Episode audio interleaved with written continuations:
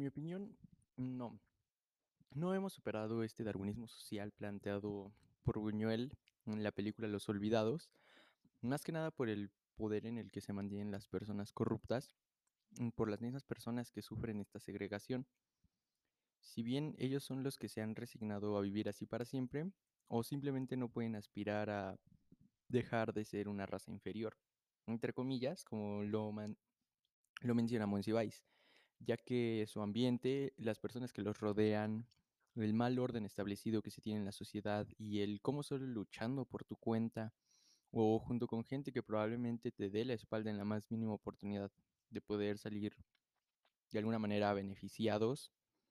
y avanzar un poco más, aunque al final no sea mucho a largo plazo, demuestra que es bastante difícil y se podría decir que hasta imposible salir adelante sin la ayuda de,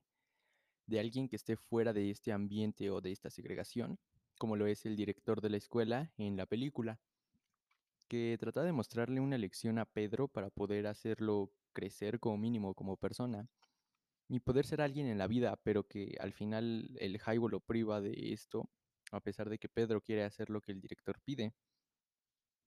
En la película se demuestra que los niños no son como tal delincuentes o que no nacen siendo delincuentes. Más bien es la sociedad en la que les tocó vivir,